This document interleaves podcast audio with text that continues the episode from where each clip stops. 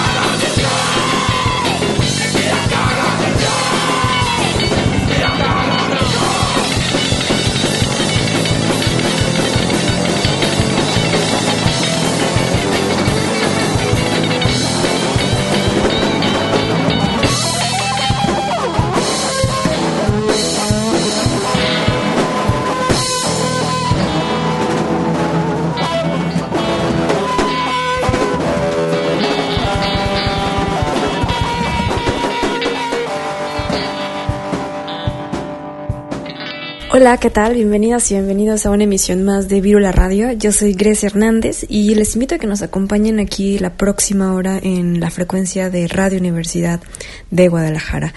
Hoy, domingo 22 de marzo, estaremos teniendo un programa especial donde les compartiremos pues lo mejor que hemos tenido aquí en Virula Radio, tanto música como producciones, para que se queden aquí con nosotros. Esto debido a que decidimos quedarnos en casa. Eh, estamos tomando las mayores medidas de seguridad que podamos, aquí el equipo de Vírula. Y bueno, creo que ya todos sabemos la situación que estamos pasando con este COVID-19, nuevo virus mundial. Y bueno, nos gustaría también compartir el mensaje en donde les invitemos a ser lo más responsables que podamos. Sabemos que las condiciones económicas y sociales del país tal vez no nos permitan eh, hacer una cuarentena como tal, pero pues sí cuidarnos entre todas y todos, ¿no? Ser responsables con la persona que tenemos a un lado con nuestros seres queridos y pues básicamente eso, ¿no? Tomar una responsabilidad individual para que se haga algo algo colectivo. Así que pues quédense aquí con nosotros, estamos ahí por por nuestras redes sociales donde también nos pueden compartir algún mensaje. Estamos como Virula Radio en Facebook, en Twitter y en Instagram si tienen comentarios respecto a sus formas de moverse en estos días de cuarentena y de virus en la ciudad, compártanosla. Creo que también es un tema muy importante, ¿no? Como la manera en que nos estamos moviendo también se ve afectada porque, pues bueno, el transporte público creo que es un foco enorme de infección y sin embargo es el modo de transporte más usado por las personas aquí en, tanto en Jalisco y, y, en el país, ¿no? Entonces eso que nos invita a hacer, usar el carro particular, la bicicleta, caminar, pero tampoco podemos salir, ¿no? Entonces es como un dilema muy grande que espero podamos discutir un poco más adelante, pero pues ahí está, disfruten el programa.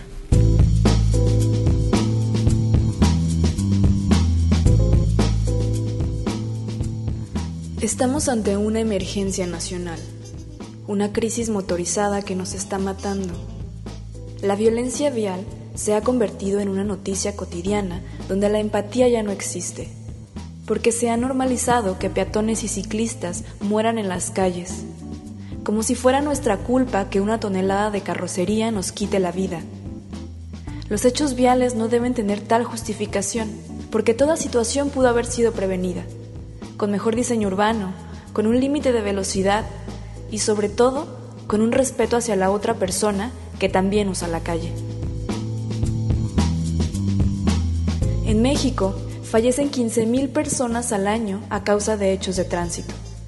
Si esta no es razón suficiente para darnos cuenta que la forma en la que nos estamos moviendo se ha convertido en un problema de salud pública, entonces deberíamos ponernos a pensar en qué sociedad vivimos porque no es normal que en dos semanas hayan muerto casi una docena de personas que se transportaban en vicio caminando. Tampoco es normal que en el Congreso se siga debatiendo la iniciativa de una ley de seguridad vial desde hace cuatro años, mientras allá afuera alguien más abusa de un privilegio inexistente, el tener carro. Las ciudades cochecentristas nos alejan cada vez más de la experiencia urbana que es caminar o andar en bicicleta la ciudad se nos presenta como un espacio de tránsito y no de disfrute. Se nos implanta el miedo de que tal vez un día nos puedan atropellar. Pensamos que si no puedes con el enemigo, deberías unírtele, hasta convertirnos en el mismo monstruo motorizado al que algún día temimos. Pero la gente también muere en los automóviles. La velocidad nos mata, las malas prácticas, el egoísmo, todo nos lleva a tener una ciudad donde los hechos de tránsito de vehículos de motor equivalen al 12% de las muertes totales del sector poblacional. Y esto es el reflejo de lo que no ha sido atendido por las autoridades. Es la preferencia que se le ha dado a los automóviles sobre la vida humana. No queremos más muertes viales. No queremos seguir en una lucha de poder donde gana el que se mueve más rápido o el que cuesta más caro. Queremos una ciudad donde el derecho a la movilidad no se vea violentado, con infraestructura y leyes que no solo existan, sino que se cumplan. Ojalá no se tratara de algo utópico. Ojalá pudiéramos movernos con tranquilidad.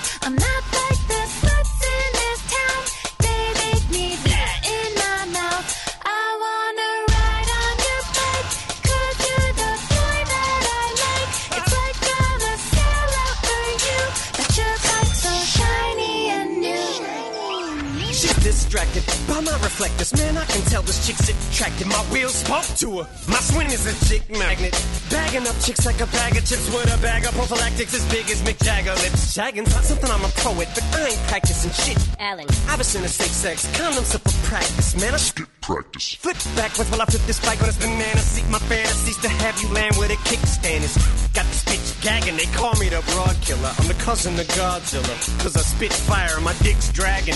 Zigzagging up the avenue, pulling these chicks in my antagonist. Bragging, screaming. Come on, let me ride your bicycle. It's so fantastical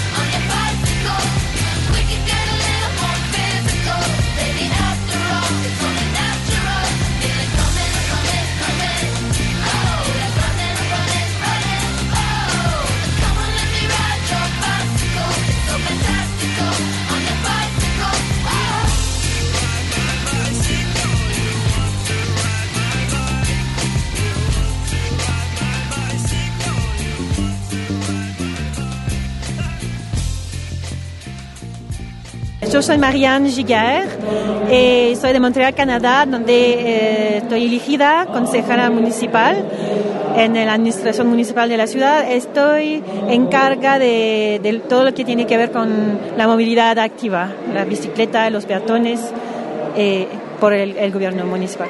Tú nos contaste que vienes del activismo, hacías activismo antes de entrar a la función eh, pública. ¿Cómo fue esa transición y qué es lo que tú has eh, identificado que se logró después de este paso? Lo lindo eh, es que, bueno, tenemos un, un partido político municipal que, que, que todos, que se formó en realidad con militantes de, de varias áreas de, de los temas municipales, pero lo más fuerte fueron de la movilidad, de los transportes. Como que el lo luchábamos mucho para el, el tramway, para que se implementa en Montreal al principio, hace como 15 años ahora. Entonces, muchos de mis compañeros elegidos ahora, todos fuimos a un- algún momento militantes en, por alguna cosa, la pa- pacificación de la circulación más que todo, o la bicicleta.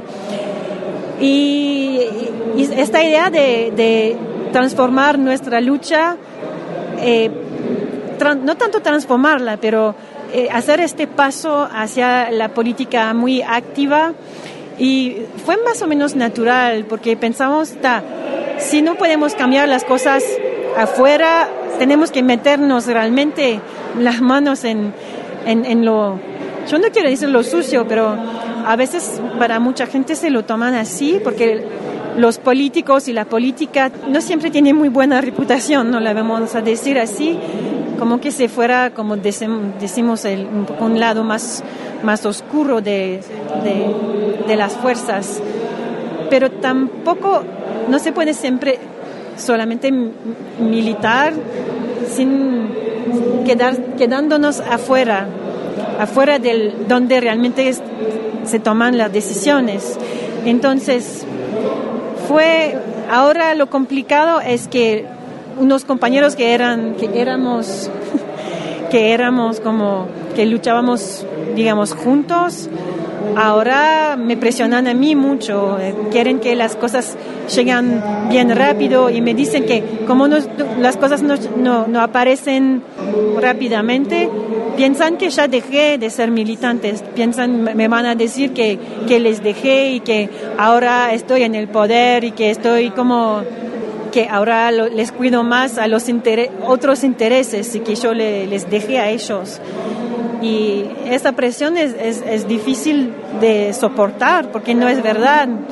Pero también la, cuando entras en el poder, estás, te das cuenta que no es tan fácil también, ¿no? Y te da como el otro lado de, de ver cómo las cosas se hacen, cómo, cómo aparecen, que también no es solo una cuestión de tener la voluntad política, porque eh, los poder, el- las administraciones municipales son hechas de muchas personas, los funcionarios, los gestionarios que están en puesto hace años, que tienen su forma de trabajar, su forma de ver, y, de una cierta manera es, es, es bueno que un político que es elegido, que llega, no pueda cambiar las cosas así, como hacer una revolución, porque cambiamos los políticos, ¿no? Y si cada vez no había como un poder administrativo que, que guarda más o menos, que, que- porque si entra uno que, que es feo, que, que, no, que quiere eh, este, sacarle las vías, la- las ciclovías, por ejemplo, bien que, tenga, que tenga como un- un- una zona que, que, que no, que, las voluntades políticas a veces. Pienso, porque esto te puede ser feo cuando las, las visiones son tuyas y que quieres adelantar, pero si las visiones no, no son buenas, entonces es... Sí, tenemos... Y, y lo, lo difícil es que si cambiamos muy rápidamente, si vamos con cambios en contra de una voluntad social fuerte, después de los cuatro años del mandato no vamos a ser elegidos de nuevos ¿Y no vamos a poder cambiar nada más. ¿Cuáles fueron esos cambios o cuáles, este, en qué incidieron eh, el diseño de las calles, ciclovías, transporte público? Bueno, hicimos, tenemos dos niveles. Le- Los barrios en Montreal tienen mucho poder, tienen mucho poder al nivel del, del urbanismo, por ejemplo. Entonces, eh, ahora estamos en el, el, dis- en el tercer mandato, entonces son como hace, como nueve años que estamos en el poder en el barrio y ahí pudimos cambiar muchas cosas. Y ahora hace, hace, hace un año que estamos en el poder en la ciudad toda. Y mm, en el barrio pudimos cambiar muchísimas cosas, eh, sacar muchos espacios de, de estacionamiento para eh, las banquetas más anchas, muchos árboles, para ciclovías también.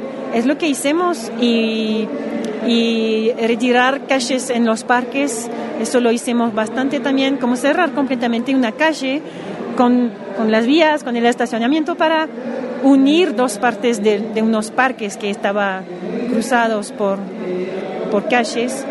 Y fue muy difícil, tuvimos tormentas. Otras cosas que hicimos fue subir los precios del estacionamiento. Para, tanto para los visitantes que para la- la- los residentes que tienen que pagar un permiso para estacionar en la calle. Era muy barato, era en dólares canadienses, cuando llegamos eran como 40 dólares por año. Ahora te sale 170 por años que sigue sien- siendo muy barato, ¿no? Porque el espacio público tiene un valor muy grande. elevado. Y eso fue como una tormenta política grande. Pero estas cosas en el primer mandato, entre 2009 y 2013, y pasamos por, sí, una presión política muy fea y los, los medios principales y se en- entraron en esta en, en esta mm, en, es- en esta queja digamos porque muchos de los periodistas eran los que a, ellos les gustaban pasar por el barrio para evitarse el tráfico el tránsito de las calles grandes y le pusimos eh, sentido en las calles que cambian Así que no se puede pasar ¡fum! del sur al norte así fácilmente, ¿no? Porque ah, ahí es contramano, tienes que...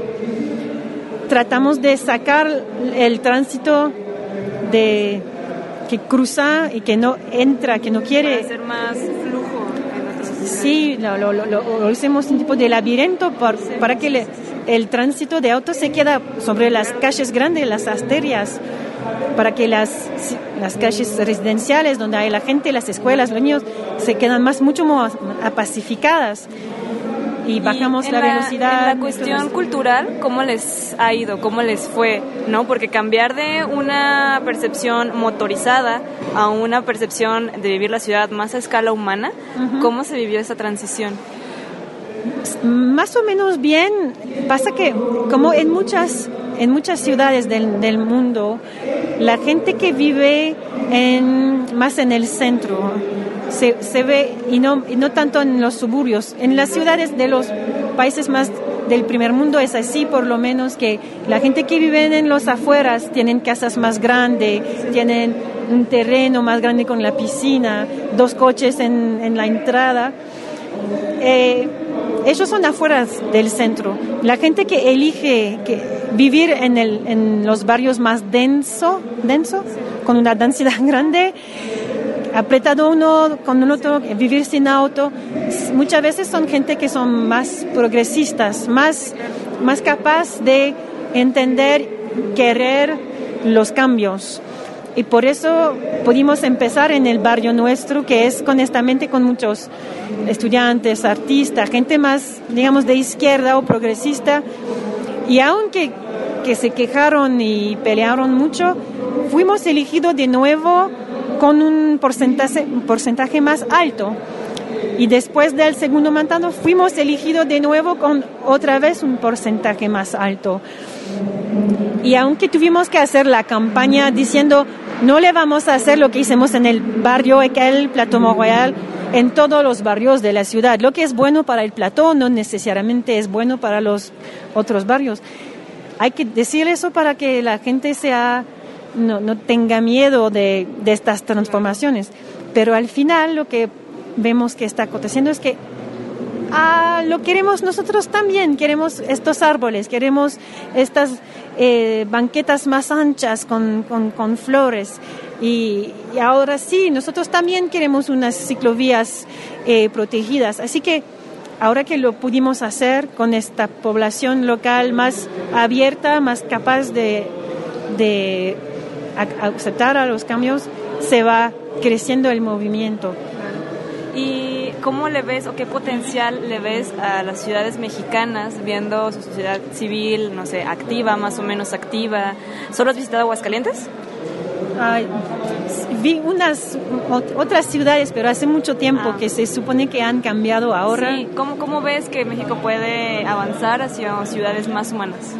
Hay que seguir con eso, estos movimientos sociales que presionan a los políticos, que, que andan ayudando a cambiar la, la mente, la cultura de cómo lo, lo difícil es hacer como una propaganda positiva que dice que la bicicleta es para todos, que no es el, el- vehículo de los más pobres, que es, como lo decía el, el Peña, Peñarosa, el, el, sí, el, el alcalde de, eh, en, bueno, de Medellín, no, de Bogotá, sí, gracias.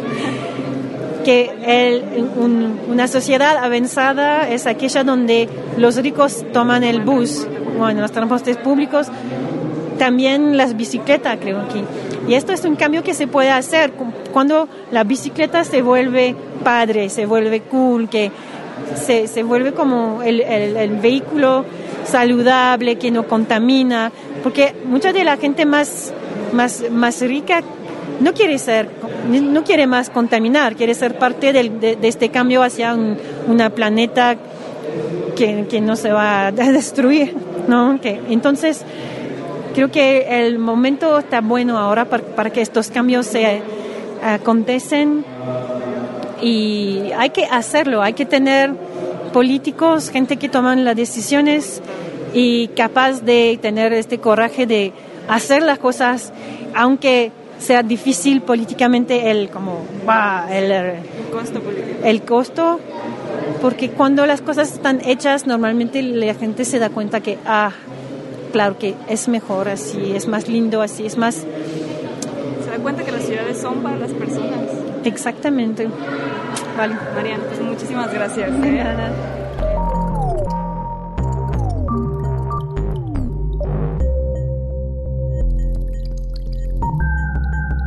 Y a pesar de la crisis que estamos viviendo, eh, la vida sigue, las personas tenemos que transportarnos de un lugar a otro. Sabemos que acatar estas indicaciones de no salir de la casa son un poco complicados cuando la economía del país no nos lo permite al 100%, así que ¿cómo nos movemos? Si no queremos contraer eh, este virus.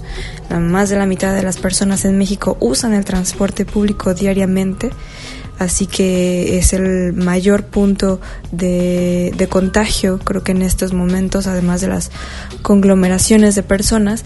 Así que, ¿en qué nos podemos mover? ¿No? Una solución es la bicicleta, otra solución es caminar, ¿no? Porque son eh, son modos de transporte, son formas de movernos autónomas donde no estamos en contacto con nadie más.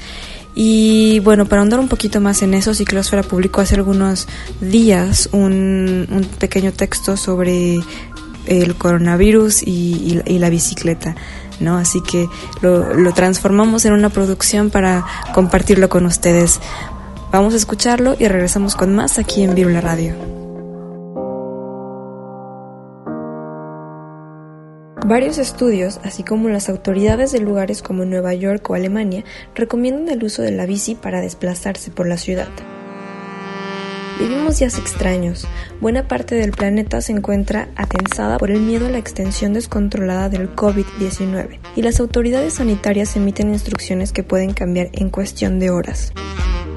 El mundo, sin embargo, sigue girando y la gente sigue necesitando desplazarse de un lugar a otro. Ante esa realidad, son muchos los que se preguntan cuál es la mejor manera de hacerlo para evitar un hipotético contagio. Parece obvio que el más perjudicado en una situación de alarma colectiva como la actual es el transporte público, la inevitable cercanía a otros viajeros, la posibilidad de que una tos que genere inquietud, las dudas sobre apoyar o no la mano en las barras del camión, pero existen datos sobre cuál es exactamente el riesgo que corremos si utilizamos determinados medios de transporte. Un estudio llevado a cabo en 2018 por el National Library of Medicine de Estados Unidos analizó cómo se contagia la gripe en los usuarios del transporte público de Londres y se llegó a las conclusiones muy interesantes.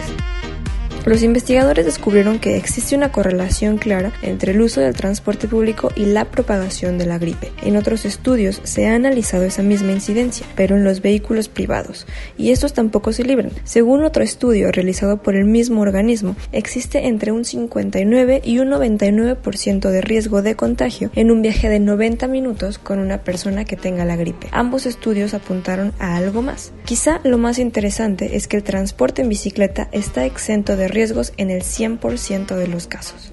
Esa evidencia es la que ha llevado precisamente a las autoridades de varias ciudades y países a recomendar a sus compatriotas el uso de la bicicleta como la mejor alternativa de transporte. El alcalde de Nueva York, Bill de Blasio, ha compartido una serie de consejos en Twitter para compartir la extensión del coronavirus en la ciudad.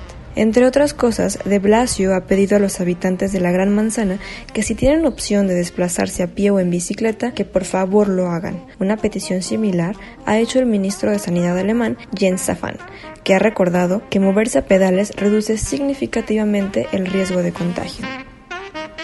Y hay más. Dure lo que dure la crisis del coronavirus, la realidad es que moverse en bicicleta tiene beneficios claros para el sistema inmunológico. Según un estudio realizado por la Universidad de Birmingham, de cuyas conclusiones se hizo eco hace dos años en el diario británico The Guardian, el ciclismo puede ralentizar los efectos del envejecimiento y rejuvenecer el sistema inmunológico. La clave está en el timo, el sistema linfoide primario especializado del sistema inmunitario. El timo produce células inmunes llamadas células T, que normalmente comienzan a reducirse a partir de los 20 años. Sin embargo, los investigadores descubrieron que los timos de ciclistas mayores generaban tantas células T como las de los jóvenes. Dicho lo cual, y dadas las circunstancias, llamamos a los ciudadanos a la responsabilidad, y esta en caso de tener que desplazarse de un lugar a otro para hacerlo, mejor en bicicleta. Con información de ciclosfera.com.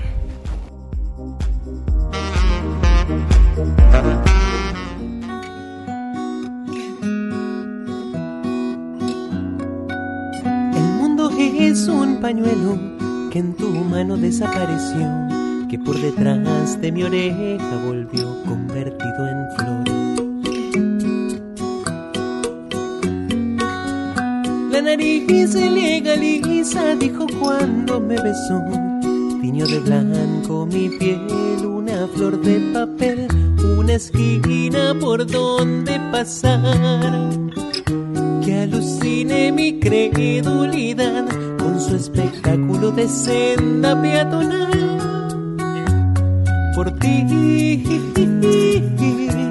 subiría al cielo en bicicleta y bajaría sin frenos. Ensillaría el lomo de un cometa para llevarte de paseo al universo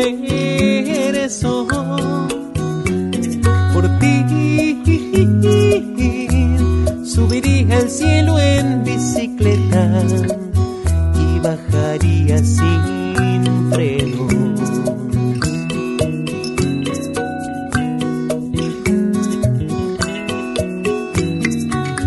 Al cabo de su mirada, no sé si sé que no sé nada, que no me canso de verte y que te quiero canción. solcito de invierno en paracho corazón hizo de mi paz un brinco y de mi gris un color musa difusa. Mima que mima a sus malabaricas preguntas, metafóricas respuestas con rima. Por ti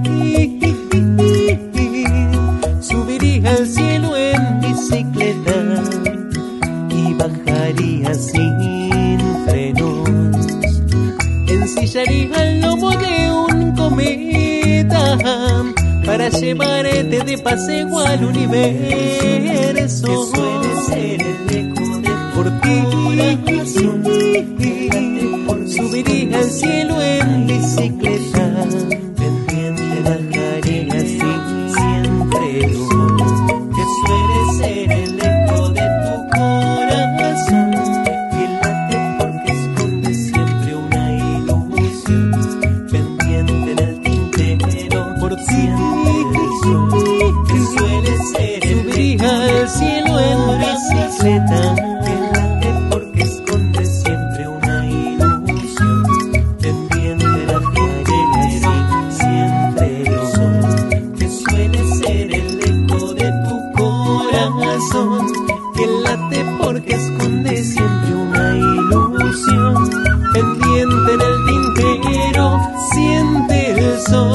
Que suele ser el eco de tu corazón que late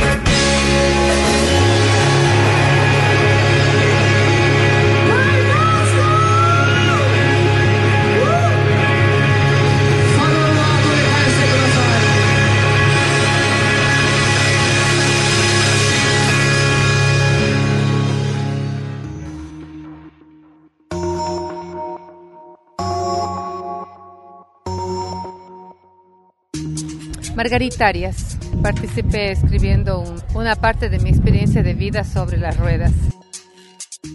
¿En qué consiste este libro?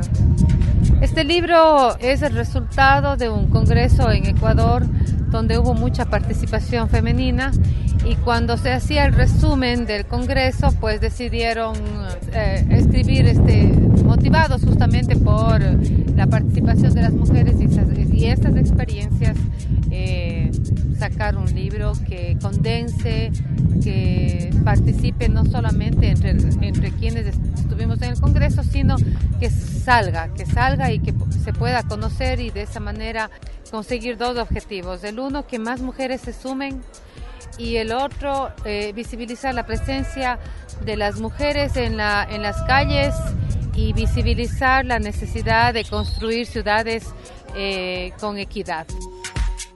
¿Cómo está constituido eh, este libro? Bueno, básicamente son tres partes. La una eh, donde hablamos acerca de las experiencias de quienes han, iniciado el tema de la, de la bici. Eh, hay historias de mujeres que empezaron queriendo vender su bici y terminaron siendo parte de un grupo. Otras como la mía que, que le vivo a diario la bicicleta y y es una experiencia de vida que, que cambia tu forma de ser, de pensar y de sentir la ciudad. Y luego hay eh, un- una parte donde hacemos, eh, la primera parte básicamente que te habla acerca de las mujeres y su presencia en la calle, la infraestructura y la falta de equidad en la construcción de la misma. Y en la última parte, bueno, una, un- una sección de recomendaciones, una sección de lo que soñamos, de lo que, de lo que queremos, de lo que podría, lo que podrían ser nuestras ciudades. ¿Cómo ha sido el resultado de este libro? ¿Cómo la gente lo ha visto, sobre todo allá en Ecuador? Bueno, el libro fue lanzado en el Foro Mundial de la Bici en Chile con una aceptación increíble, con gente que, que le encantó y que además que quieren participar. Eh, tenemos eh, a, a- futuros muy cercanos, queremos hacerlo a nivel internacional. Y bueno, en Ecuador hemos, hemos hecho el lanzamiento en Guayaquil, en Quito, en la ciudad de Ibarra, en Cuenca y hemos, nos hemos sentido apoyadas totalmente, no solo por las mismas mujeres, que, que es lo importante, sino por la sociedad, la sociedad que empieza a visibilizar en, esa necesidad de que las mujeres seamos, um, eh, hagamos uso de este derecho de la recreación, hagamos uso de este derecho de movilizarnos con seguridad, con espacios eh, creados, si bien para hombres y para mujeres, pero nosotras nos movemos más que los hombres por los roles que, que desempeñamos. Entonces, ah, ha sido bien visto y creo que eso es, es positivo, por, lo- por eso mismo nos hemos, estamos a- a, eh, con la propuesta de hacerlo a nivel internacional. Y actualmente, eh, ¿cómo ves a la mujer en bicicleta? Yo creo que la mujer desde, si empezamos eh, un poquito contextualizando un poco más atrás, creo que las mujeres somos portadoras de las tradiciones.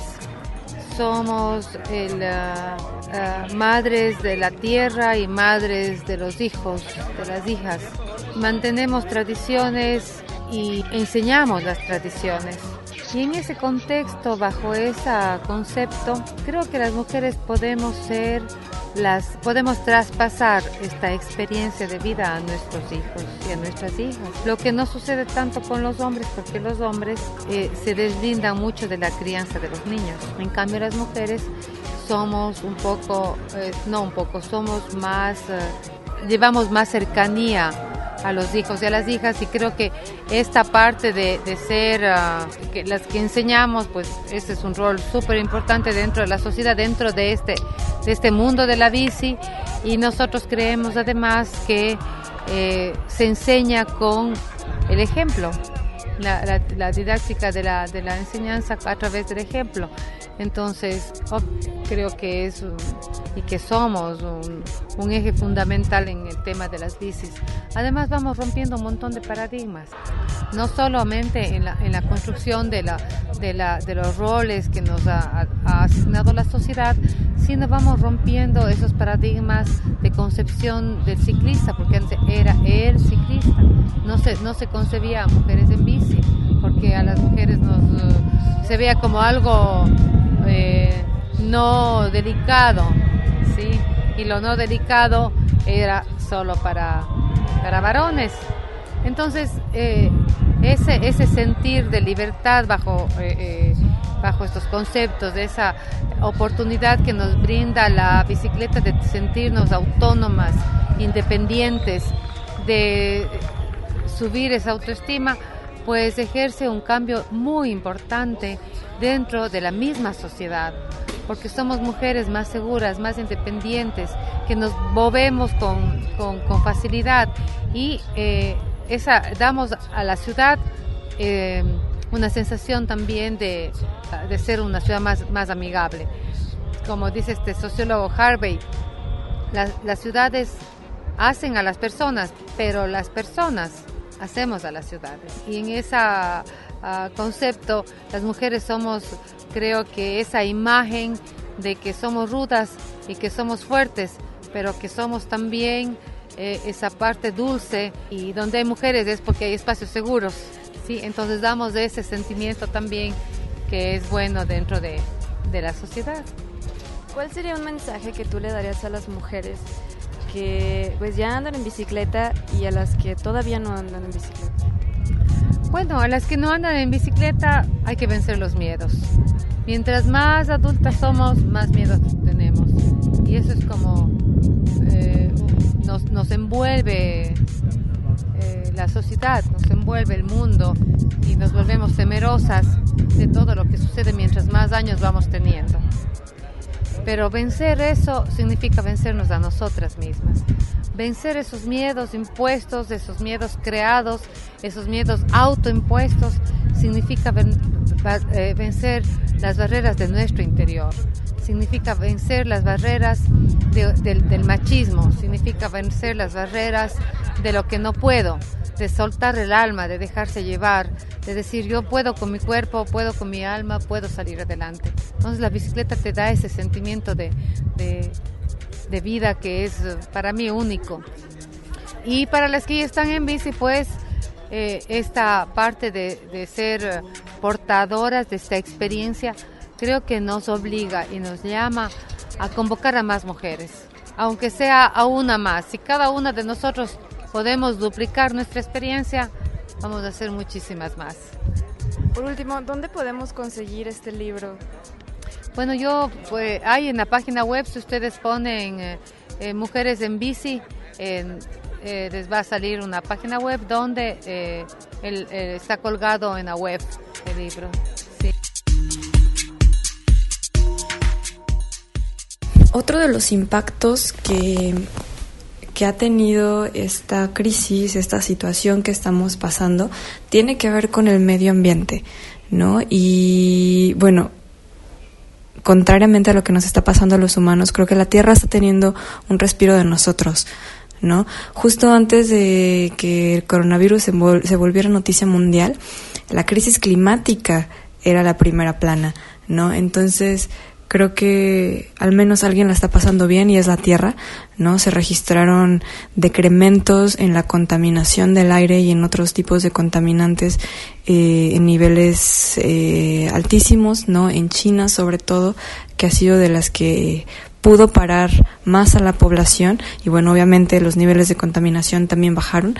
En Italia, eh, creo que ya todos vimos la noticia de cómo los canales de Venecia eh, se ven más limpios, donde eh, la fauna pues empezó a asomarse por ahí, los peces y demás seres que antes no se veían. ¿Por qué? Porque eh, había demasiadas personas eh, utilizando ese espacio. Así que si alguien la está pasando bien, em, pues al menos es la Tierra, tal vez no nosotros, pero pues era su momento, ¿no? Creo que creo que estábamos también en un punto muy muy crítico eh, en cuanto a la crisis climática, así que era creo que era momento, ¿no? Llegó en un, en un buen momento, digo hay que cuidarnos nosotros, pero también ser empáticos con, con nuestra madre Madre Tierra. Siguen disfrutando del contenido que les estamos compartiendo aquí en Vivo la Radio y regresamos ya para cerrar el programa.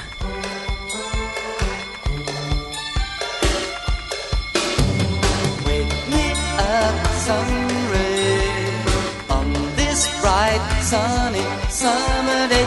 Leave my bed biking Clear blue sky, bird and kite. On this day, time is on my side. Someone said biking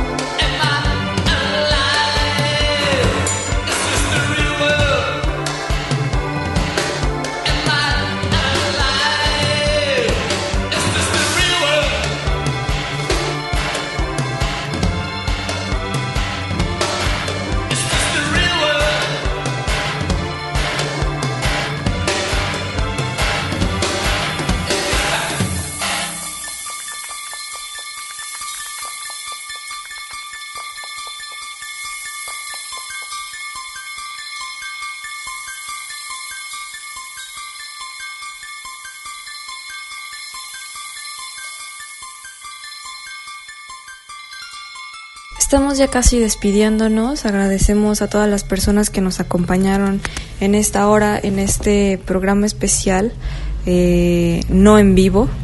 Eh, seguimos con la misma recomendación, quedarnos en casa si no es necesario salir.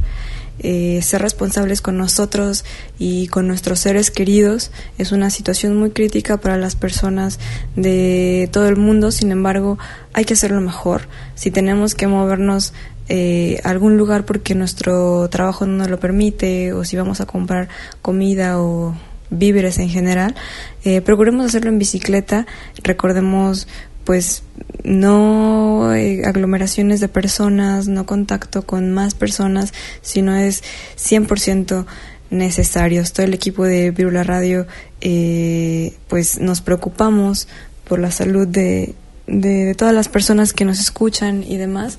Así que nos escuchamos la próxima semana con más contenido aquí en Virula Radio. Yo soy Grecia Hernández y hasta la próxima.